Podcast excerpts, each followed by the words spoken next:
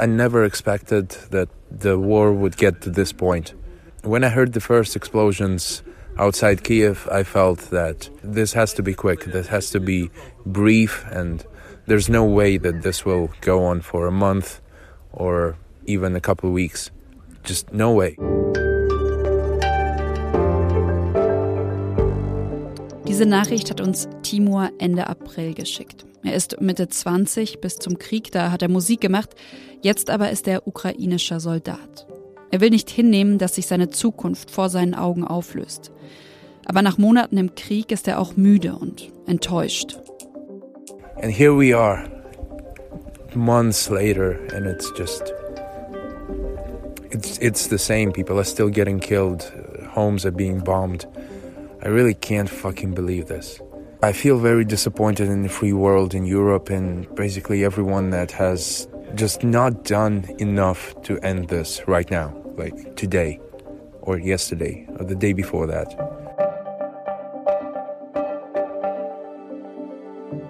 Knapp sechs Monate Krieg in der Ukraine.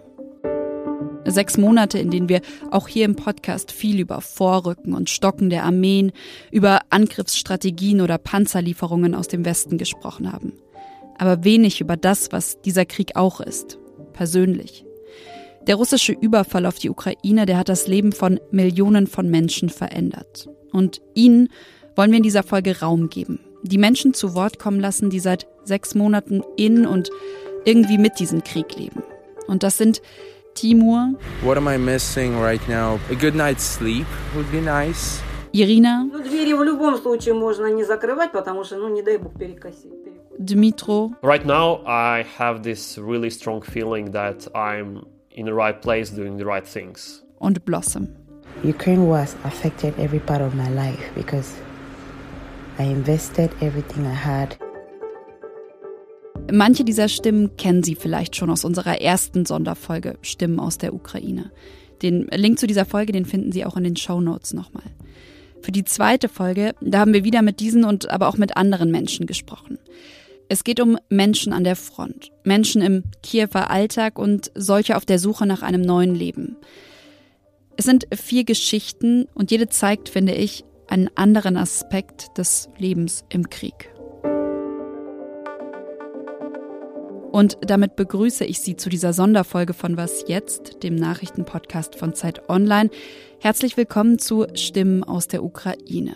Sechs Monate Krieg. Mein Name ist Konstanze Keins.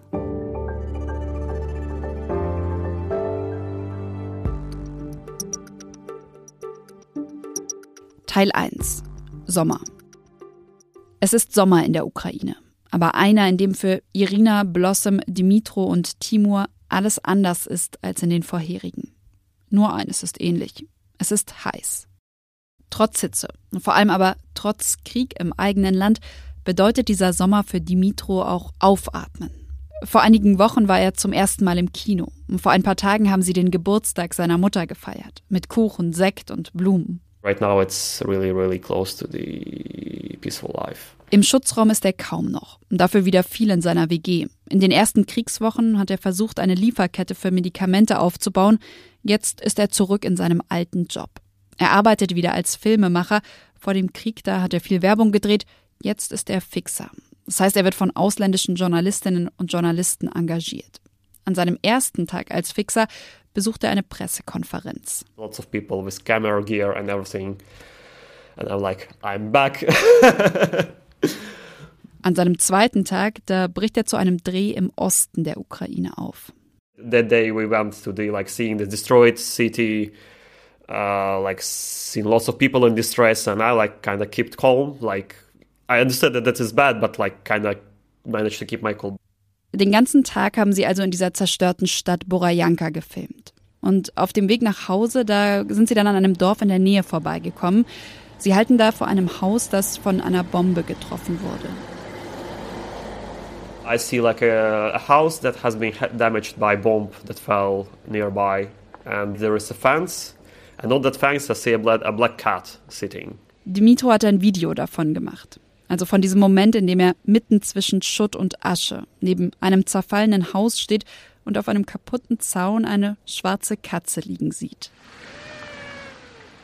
In Borajanka, da hatte er ziemlich viele Menschen in großer Not gesehen. Doch erst als er diese Katze sieht, da fängt er an zu weinen. Weil ihm in dem Moment, das sagt er mir später, sofort klar war, wenn er die Katze hier liegen lässt, dann wird sie nicht überleben. This was the first moment that like I really like started just like crying. Ja, und deswegen hat er sie mitgenommen.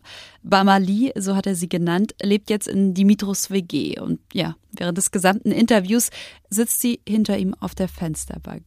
Beziehungsweise es gab auch diesen kleinen Moment, wo sie plötzlich eine Runde Keyboard gespielt hat. Sorry, my cat uh, lied on my keyboard. Dimitro hat in den vergangenen Wochen und Monaten noch viele zerstörte Orte gesehen und einige Filme gedreht. Er sagt, das sei gerade seine Art, nützlich zu sein, also über den Krieg zu berichten. I cannot be a warrior, but I can't like bring attention to the media. I can be helpful in other ways. So that's that's how I felt like uh, doing my part. Und er erzählt mir, dass es natürlich auch Momente gab, in denen er überlegt hat, ob er sich beim Militär melden sollte. Aber das hat und wollte er nicht. Und bis heute musste er es auch nicht, denn er sagt, in anderen Regionen, da würden Männer eingezogen. Das ist etwas, was ihm auch später noch große Sorgen machen wird, kommen wir noch zu. In Kiew aber sagt er, da hätten sich schon genug Freiwillige für die Front gemeldet.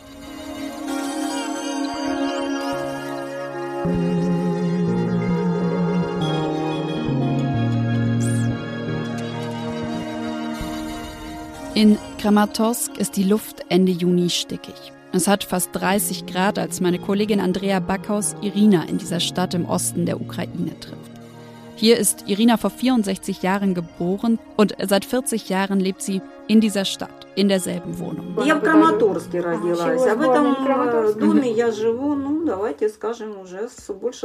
Irina und die Journalistin Andrea Backhaus sind sich zufällig begegnet. Meine Kollegin, die war auf Recherche und wollte mit den Menschen in dieser Stadt ins Gespräch kommen. Sie wollte wissen, wie es ist, noch immer im Gebiet Donetsk zu leben. Schon seit 2014 sind Teile der Bezirke Donetsk und Luhansk ja besetzt. Im Februar 2022, da hat Russland sie als eigenständige Staaten anerkannt. Zwei Tage später dann die Ukraine angegriffen. Und seitdem ist der Krieg immer näher an Irinas Heimat herangerückt.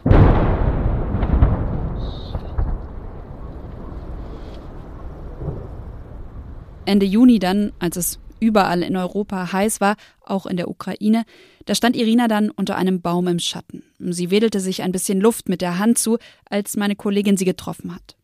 Dem Sommer ist es egal, dass Krieg herrscht, wird Andrea Backhaus später in einem Artikel schreiben, nach einer Recherche, aus der auch Teile dieser Podcast-Folge entstanden sind. In den Aufnahmen von Irina, vielleicht haben Sie es gemerkt, ansonsten jetzt als kurze Vorwarnung, werden Sie ab und an deshalb auch meine Kollegin hören und eine Übersetzerin, denn Irina spricht ukrainisch. Die Tonqualität, die wird auch nicht immer astrein sein, aber ich glaube, die Gründe dafür sind leider ziemlich klar. Es sind Aufnahmen aus dem Krieg. In diesem Fall aus Irinas Heimatstadt Kramatorsk. Mhm. Vor dem Krieg war es eine schöne Stadt. Viele Parks, Cafés, viele Plätze, auf denen etwas los war. Mittlerweile haben die meisten Geschäfte geschlossen. Wenn man durch die Straßen geht, dann sieht man keine dekorierten Schaufenster mehr, sondern verrammelte, aus Schutz vor Plünderung. In dieser Stadt, in Kramatorsk, da hat Irina ihre zwei Töchter großgezogen. Sie hat hier bis zu ihrer Pensionierung als Buchhalterin gearbeitet und hier lebt sie bis heute mit ihrer 88-jährigen Mutter. Woanders hinziehen, das kann sie sich nicht vorstellen. Nicht vorstellen, obwohl die Kämpfe im Donbass besonders heftig sind, obwohl die Front nur wenige Kilometer entfernt von ihrem Haus liegt. Aber auch die Flucht wäre gefährlich. Und ich glaube, es gibt ein Beispiel, das das ziemlich drastisch zeigt. Anfang April warteten tausende Zivilisten und Zivilistinnen am Bahnhof von Kramatorsk auf Züge, um zu flüchten. Doch dann haben zwei Raketen eingeschlagen und haben über 50 Menschen getötet. Nach solchen Angriffen hat Irina immer wieder überlegt, ob sie das wirklich ertragen kann, ob sie es ertragen kann, in dieser Stadt zu bleiben. Aber sie will sich von diesem Krieg auch nicht unterkriegen lassen, sagt sie. Und auch wenn es schwierig ist, versucht sie jeden Tag irgendwie ein bisschen Normalität in den Alltag zu bringen. Zum Beispiel geht sie jeden Tag in einem der wenigen offenen Läden ein Eis essen. Oder sie trinkt einen Kaffee mit den ukrainischen Soldaten. Und das, obwohl die Sirenen oft losgehen. Auch genau in dem Moment, als meine Kollegin Andrea und Irina sich getroffen haben. Sie haben ihr Gespräch dann unterbrochen, um in einen Schutzkeller zu gehen. Timur hat seine Stadt schon vor rund sechs Monaten verlassen. Er verbringt den Sommer nicht in Kiew mit seiner Freundin und seinen Freunden. Stattdessen ist er umgeben von anderen Soldaten. Wir haben ihn ja zu Beginn dieser Folge schon gehört. Er hat sich freiwillig als Soldat gemeldet, weil er nicht hinnehmen will, dass sich seine Heimat, seine Zukunft vor seinen Augen auflöst. Davon hat er auch schon in der ersten Sonderfolge erzählt. Und im März, so endet die letzte Folge, da war er frustriert. I went to the army to regain some control of my life, to have power over what is going on at home, what is going on in my city, in my country. And unfortunately, at this moment, I still don't feel powerful enough to stop this or do something about it in a major way. So that's still the most difficult thing. Im Mai hat er uns wieder eine Sprachnachricht geschickt. Er ist noch immer beim Militär, war an vielen unterschiedlichen Orten, doch wo er jetzt genau stationiert ist, das kann er uns nicht verraten. Yeah, I've been moved a lot and I think I'm nearing my uh, permanent final destination, so to speak. Seit rund zwei Monaten ist er zu diesem Zeitpunkt unterwegs. Die Motivation, die noch am Anfang aus seiner Stimme zu hören war, die scheint weniger geworden zu sein. Ich finde, er klingt irgendwie erschöpft. It's difficult. There's no, there's no basic comfort, and I don't expect it at this point. But whenever I move, it gets worse and worse. Dinge, die für ihn zu Hause ganz normal waren, die sind zu Herausforderungen geworden sich mal zu duschen, saubere Kleidung zu haben. Vieles, was sein Leben zu Hause ausgemacht hat, das geht jetzt nicht mehr. Musik machen zum Beispiel.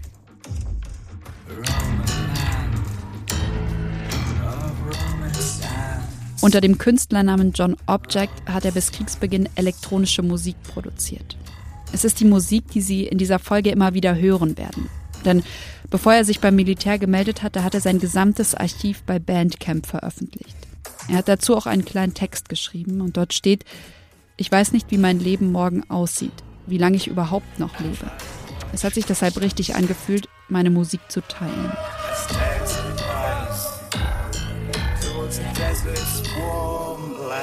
Seine Musik anhören, das kann er zurzeit nicht. Über zu Hause sprechen, das schon, und das machen er und die anderen Soldaten in der Einheit viel. Doch die Art, wie sie davon sprechen, die habe sich verändert, sagt Timur. Uh, we used to talk about, oh, what would I do if I was allowed to go home right now? No, it's not. It's not about that anymore. It's more about what would I do if the war was over and I could go home. Sie alle hätten nicht mehr einfach nur den Wunsch, nach Hause zu können, sondern den Wunsch, dass der Krieg zu Ende ist, damit sie dann nach Hause gehen können.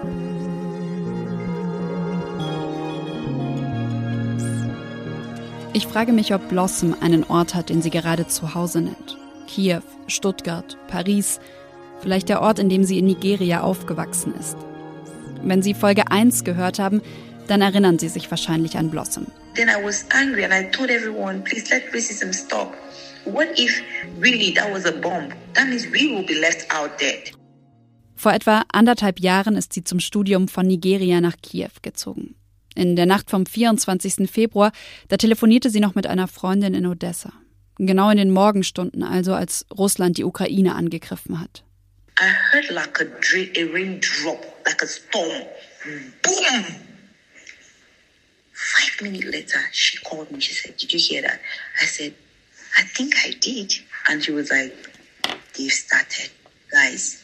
Start leaving Kiev." Nach dem Telefonat hat Blossom ihre WG, ihr Zuhause verlassen. Ihre Flucht aber, die war eine Herausforderung. Mit Sicherheit ist das jede Flucht. Bei Blossom aber da kam dazu, dass sie immer wieder rassistische Anfeindungen erlebt hat. Dass sie als Schwarze erst nicht in einen Zug einsteigen dürfte. Oder dass ihr bei einem Luftalarm kein Unterschlupf gewährt wurde. Die Studentin ist erst nach Polen, von da dann weiter über Berlin nach Stuttgart geflüchtet. Ja, und dort endete ihre Geschichte in Folge 1. Blossom klang in ihren Nachrichten von März erleichtert. Sie war überwältigt von der Gastfreundschaft in Deutschland. Ja, sie hat erzählt, dass sie einen Deutschkurs anfangen will und gerade noch auf ihre Papiere wartet. Since I came in here, they've really taken good care of me in terms of everything. I mean, they made me feel so much love, made me feel a part of them. In no way, I've never been discriminated, I've never been um, pushed aside. Aber dieses Gefühl, gut aufgehoben zu sein, dieses Gefühl von Erleichterung, das ist nicht lange geblieben. Während andere in die Sommerferien gefahren sind, saß auch Blossom wieder in einem Zug. Und zwar einem Richtung Frankreich. Anfang August, da schickt sie uns dann eine Sprachnachricht aus Paris. I'm in Paris now. Just been um, not been easy. Been back and forth, back and forth. Sie wäre gerne in Deutschland geblieben, erzählt sie. Aber sie hat keine Rückmeldung bekommen, was ihren Aufenthaltsstatus betrifft. Ja, und die Einrichtung, in der sie damals in Stuttgart untergekommen war, die hat sie deshalb gebeten zu gehen. The center I was, they asked me to wait that they were attending to Ukrainians and they didn't have any reply for my status as at that time. Ukrainerinnen und Ukrainer, die können eine temporäre Aufenthaltsgenehmigung in der EU bekommen. Ausländische Studierende, also solche aus Drittstaaten, aus Nigeria zum Beispiel, die können das nicht. Es ist egal, dass sie vor ein paar Wochen noch im selben Land gelebt haben, dass sie vor dem gleichen Krieg flüchten. Studierende wie Blossom, die müssen jetzt entweder zurück in ihr Heimatland oder sie müssen hoffen, dass irgendein anderes Land ihnen erlaubt zu bleiben. In Deutschland hat das nicht. So that's why I had to move. Blossom blieb da nicht viel anderes übrig, als zu gehen. Und sie hat sich für Paris entschieden.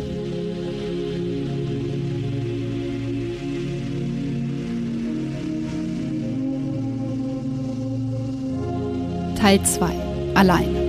Es ist die größte Fluchtbewegung in Europa seit dem Zweiten Weltkrieg, die der Überfall der russischen Truppen auf die Ukraine ausgelöst hat. Rund sieben Millionen Menschen haben ihr Zuhause verlassen und suchen innerhalb der Ukraine nach Schutz.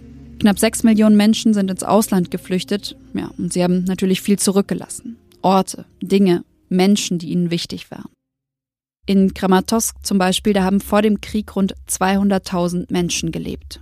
Jetzt ist die Stadt so gut wie leer. Die meisten Menschen sind geflohen und die, die geblieben sind, die leben in einer, ja, fast schon Geisterstadt. Immer wieder haben Irinas Töchter ihre Mutter angerufen, haben sie angefleht, doch zu ihnen zu kommen. Die beiden, die leben in der Zentralukraine, aber Irina sagt, ein Leben auf der Flucht, das könne sie sich auch nicht vorstellen. Für ein bisschen Sicherheit hat sie sich stattdessen im Keller ihres Hauses einen Schutzraum eingerichtet. Sie erzählt, dass fast alle ihre Nachbarinnen und Nachbarn geflohen seien. Viele haben ihre Sachen zurückgelassen und Irinas Keller, der ist dadurch zum schönsten Schutzraum der Stadt geworden. Da steht ein altes Sofa. Auf Holzpaletten liegen Matratzen, darauf sogar bestickte Kissen. Und an den Wänden, da hängen Tücher und sogar ein Ölgemälde. Trotzdem sind sie und ihre Mutter oft in der Wohnung, wenn der Luftalarm losgeht. Nicht, weil sie sich an die Sirenen gewöhnt haben, sondern aus Angst. Die Wohnung, die liegt nämlich im vierten Stock. Bis Irina mit ihrer 88-jährigen Mutter im Keller ist, würde es zu lange dauern. Eine Rakete könnte einschlagen, während sie noch auf dem Weg nach unten sind. Wenn die Sirenen heulen, verstecken sich die beiden deshalb oft zwischen den Wänden im Flur also möglichst weit weg von den Fenstern, die zersplittern könnten. Mhm.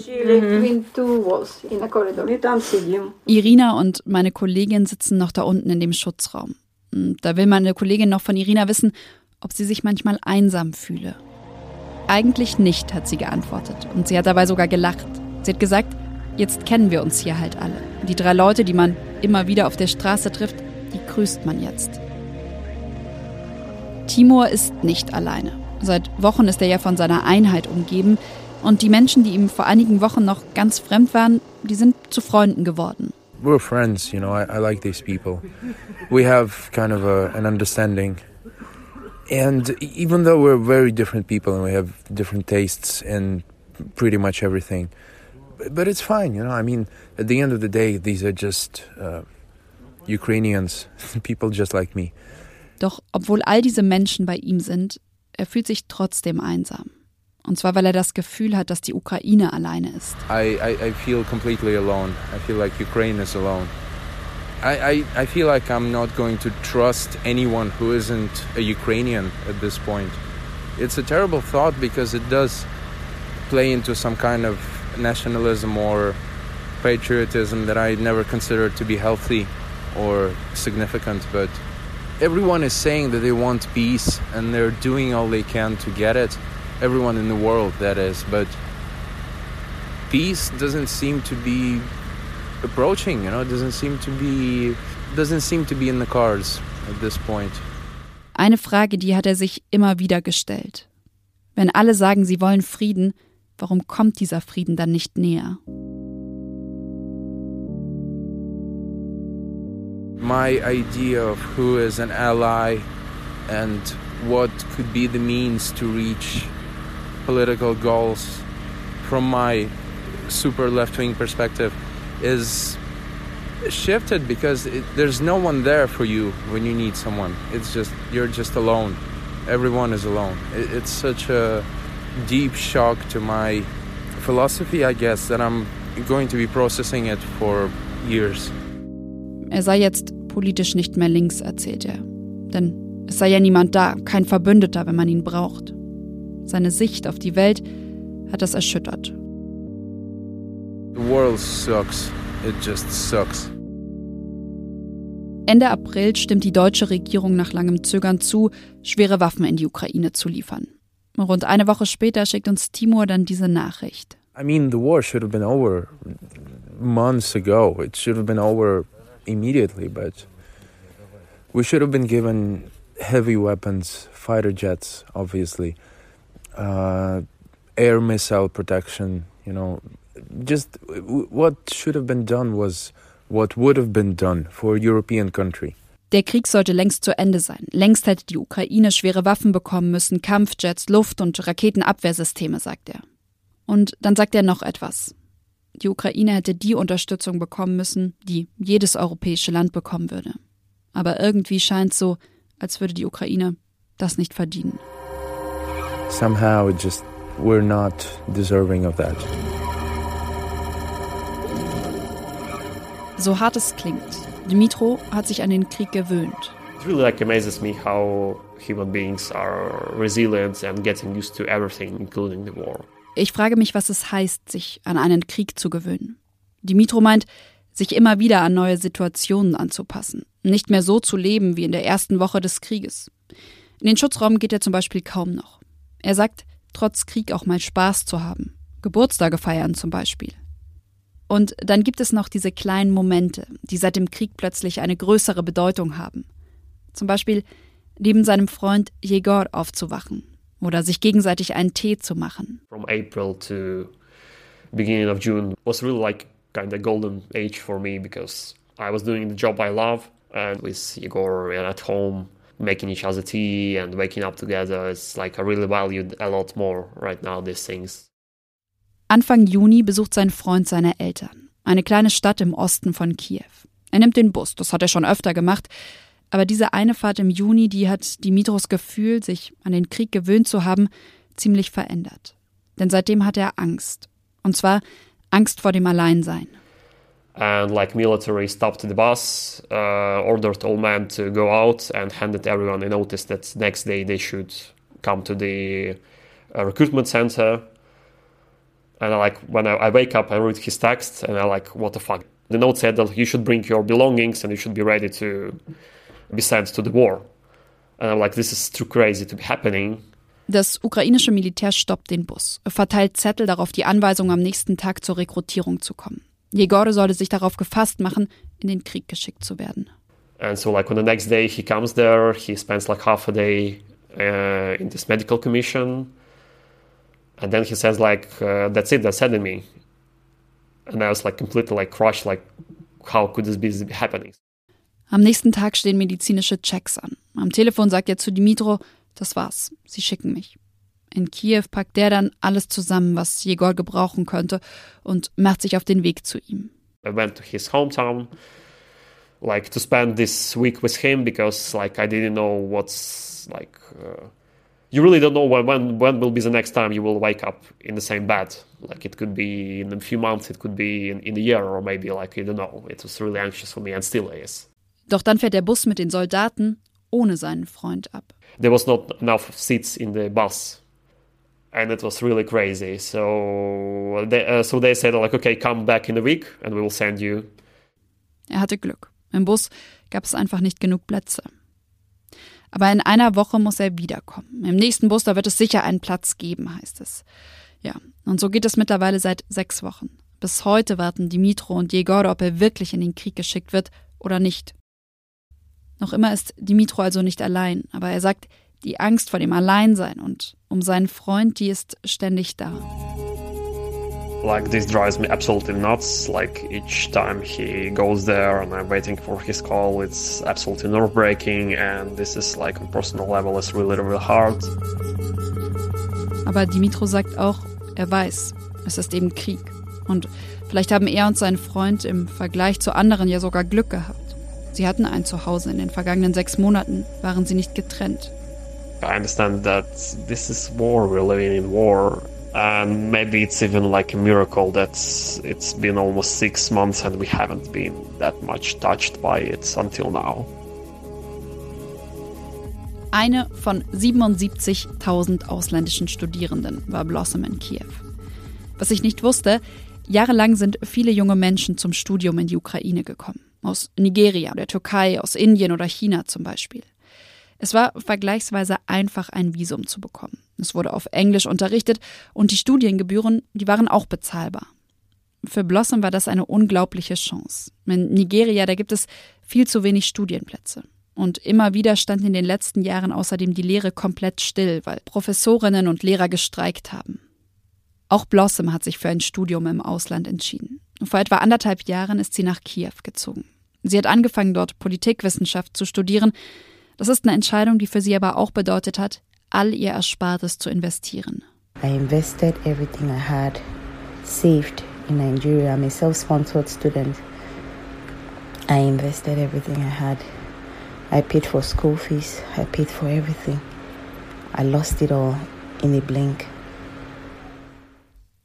Dieses Studium, es war Blossoms Weg zu einem Uni-Abschluss.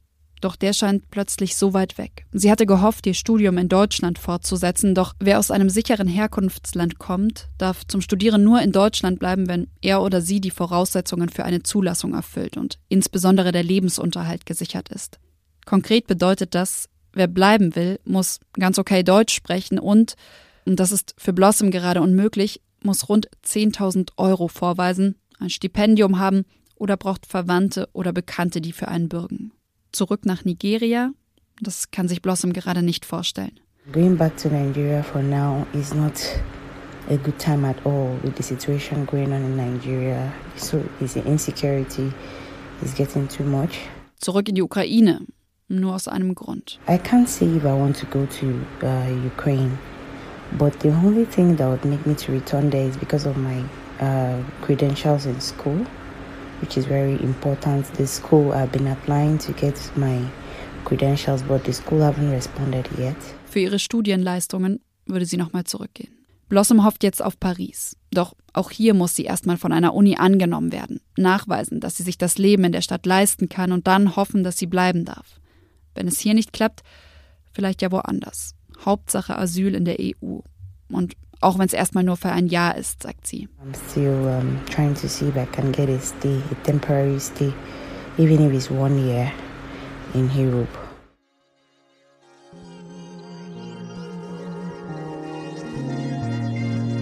Teil 3 Weitermachen. Timur, Blossom, Dimitro und Irina. Sie alle leben seit rund sechs Monaten in und mit diesem Krieg. Und sie alle haben ihre eigenen Wege gefunden, irgendwie mit dem Grauen umzugehen. Mit dem Gefühl, alles verloren zu haben oder mit der Angst davor. Mit der Hoffnung auf etwas Neues und dem Wunsch, dass alles wieder so wird, wie es war. What has changed since our last contact? Ende Juli schickt Timur wieder eine Sprachnachricht. Ich finde, er klingt motivierter, weniger deprimiert als beim letzten Mal. Und das, obwohl er am liebsten richtig kämpfen würde, wozu er aber noch nicht aufgerufen wurde. Doch er hat jetzt einen Weg gefunden, mit dem Kriegsalltag fertig zu werden. Eine Aufgabe, die für ihn Sinn macht. Personally, I'm in charge of some of the documents and some of the papers, and they're at the front line, and I'm sitting back here, kind of looking at pictures and figuring out what this is, how it works, how you're supposed to use it. uh, it feels good because I feel like I'm actually participating. Timur unterstützt die Soldaten an der Front sozusagen aus der zweiten Reihe. Er findet für sie heraus, wie bestimmte Waffen funktionieren. Er sagt, es fühlt sich gut an, tatsächlich involviert zu sein. So I feel like I'm involved even though I'm not in any grave danger myself.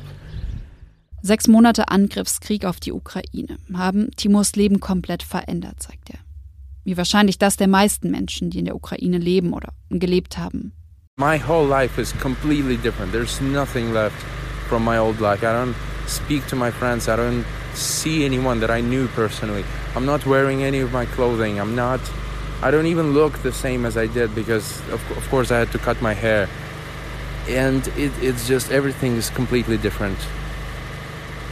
It's shocking how quickly one might have to adjust to a completely new way of living. It kind of boggles the mind. Er hat ewig nicht mehr mit seinen Freunden gesprochen und seine Haare, die sind jetzt ganz kurz.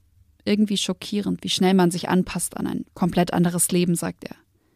Kurz zurück in sein altes Leben. Zumindest so ein bisschen. Das kann er im August dann doch. Er bekommt fünf Tage frei.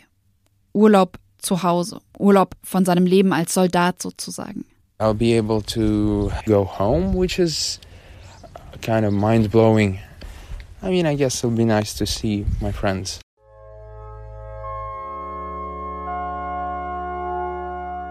Dimitro hat einen anderen Weg, mit all dem umzugehen. Ich nenne es jetzt einfach mal das im Moment leben. Und hier kommt ein Beispiel dafür. What was the first thing I did on the 21st, uh, 24th of uh, February? Igor was packing the, our belongings, so we go to the shelter, and I decided to went out to the city to buy some stuff that we didn't have. Als Russland die Ukraine am 24. Februar überfallen hat, da packt sein Freund ein paar Sachen für die beiden zusammen, um dann eben in den Bunker gehen zu können. Dimitro aber, der wollte noch ein paar Besorgungen machen. Went to the market and like the entrance to the market is through the flower shop and I like enter it and I see like a lot of flowers and I'm thinking to myself like when will be like the next time I'm able to like buy flowers? Maybe like I should do this now. so this, this is really silly but really cool. And so like, like an hour later, I like returned home. Igor opens the door for me, and I have flowers.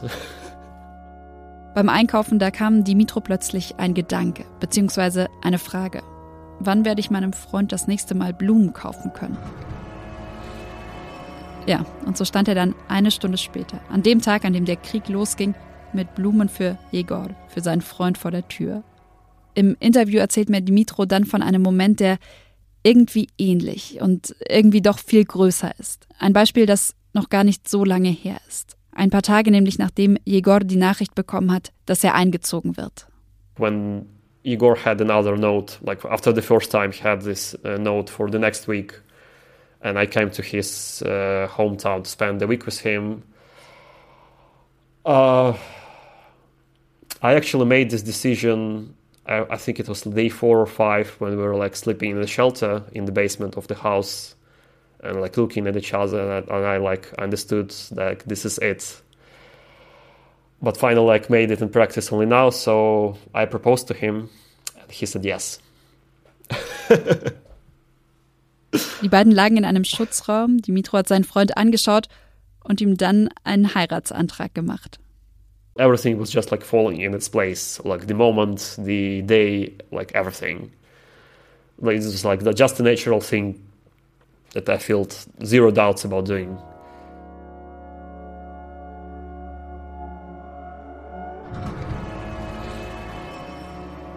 Wir sind fast am Ende unseres Gesprächs, als Dimitro seinen Ring in die Kamera hält. Ein schlichter, goldener Ring. Und er sagt jetzt, Daran, dass er Jegor heiraten will, daran hat er überhaupt keine Zweifel. Anfang August, da hat der ukrainische Präsident Zelensky die Einführung eingetragener Partnerschaften für gleichgeschlechtliche Paare in Aussicht gestellt. Es war oder ist die Antwort auf eine Petition, die im Juni eingereicht wurde.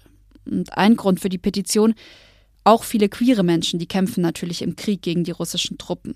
Doch wenn sie verletzt oder getötet werden, dann haben ihre PartnerInnen offiziell keinerlei Rechte. Egal wann er und Jegor wirklich heiraten werden. Ihre Verlobung ist für ihn gerade vor allem eine starke Motivation durchzuhalten. It's a strong motivation like for us to keep keep uh, to go through all this. Blossom weiß nicht, wie es weitergeht, als sie uns aus Paris schreibt. Trust me, I don't know what my next plan is. I'm just trying my best. Und ich finde, es klingt umso stärker, wenn sie sagt, alles in allem geht's mir gut. Ich gebe mein Bestes. Learning, been trying to learn the, uh, the French language, which is one of the criteria. I've been doing some self tutorials of learning how to bake cakes. Sie versucht jetzt Französisch zu lernen und mit YouTube-Tutorials bringt sie sich Backen bei. Außerdem überlegt sie sich einen kleinen Job zu suchen, um ja, sich nicht zu sehr hängen zu lassen. While I think of getting a little job to push myself. But in all, I'm fine. I'm pushing, I bless God. Blossom, die Studentin, ist also weiter Blossom, die Geflüchtete. Auch wenn sie in Nigeria ja theoretisch ein Zuhause hat, hat auch sie, so kommt es mir zumindest vor, durch diesen Krieg alles verloren. Nicht nur ihr Erspartes, sondern ich meine ihre Zukunft. Zumindest die Zukunft, die sie sich vorgestellt hatte. Irina harrt aus. Auch nach sechs Monaten Krieg ist sie nicht zu ihren Töchtern geflohen. Sie lebt weiter mit ihrer Mutter in Kramatorsk, weiter, so gut es geht, in demselben Wohnblock wie vor 40 Jahren. Sie wehrt sich durch diesen Krieg, alles zu verlieren, was sie als Person ausmacht. Normalität bewahren. Mir kommt es fast so vor, als wäre das Irinas Taktik, um mit dem Grauen klarzukommen. Und so sitzt sie dann Anfang Juli in einem Bunker, trägt ein geblümtes Sommerkleid, ihre Sonnenbrille hat sie in die schwarzen Haare gesteckt, die Nägel rosa lackiert. Nach etwa 45 Minuten ist der Luftalarm vorbei. Kurzes Aufatmen, routinierte Handgriffe und dann wir können wieder raus. Der Luftalarm ist vorbei. Oben ist die Luft stickig. Es hat 30 Grad, es ist Sommer, auch in der Ukraine. Aber eben einer, der ganz anders ist als normale Sommer, die Irina, Timur, Blossom und Dimitro erlebt haben.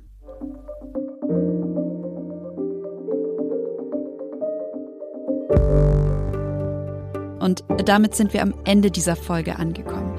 Ich möchte mich bedanken, vor allem natürlich bei Irina, Timur, Blossom und Dimitro, dafür, dass sie uns so offen von ihrem Leben, ihren Sorgen und Gedanken erzählt haben. Ein großes Dankeschön geht auch an meine Kolleginnen und Kollegen, die mit ihnen immer wieder in Kontakt standen. Die freie Journalistin Elisabeth Bauer, die freie Krisen- und Kriegsreporterin Andrea Backhaus und der freie Journalist und Podcaster Melke Mohanbe. Und ein großes Dankeschön auch an Pia Rauschenberger, die mich bei dieser Folge redaktionell unterstützt hat. Die Musik, die Sie in dieser Folge gehört haben, mal habe ich die Stücke etwas länger stehen lassen, mal nur ganz kurze Sequenzen verwendet. Die stammt, ich habe es schon kurz gesagt, von John Object, also von Timor, der ja sein gesamtes Archiv auf Bandcamp veröffentlicht hat. Mein Name ist Konstanze Keins und ich verabschiede mich von Ihnen, denn ich finde so eine Folge, die sollten unsere vier Protagonistinnen bzw. Protagonisten beenden. It's anxious, like what may come may be well beyond your like mental capability to handle it. Where do you go when you go out? Куди ви йдете, коли ви йдете на вулицю? Коли ви ходите гуляти, куди ви більше любите? Going back to Nigeria To start up all over again is not easy. Thank you for checking up. I try to listen to music because I know it's supposed to be comforting, but there's no result. It doesn't cause any kind of emotional response. Whew,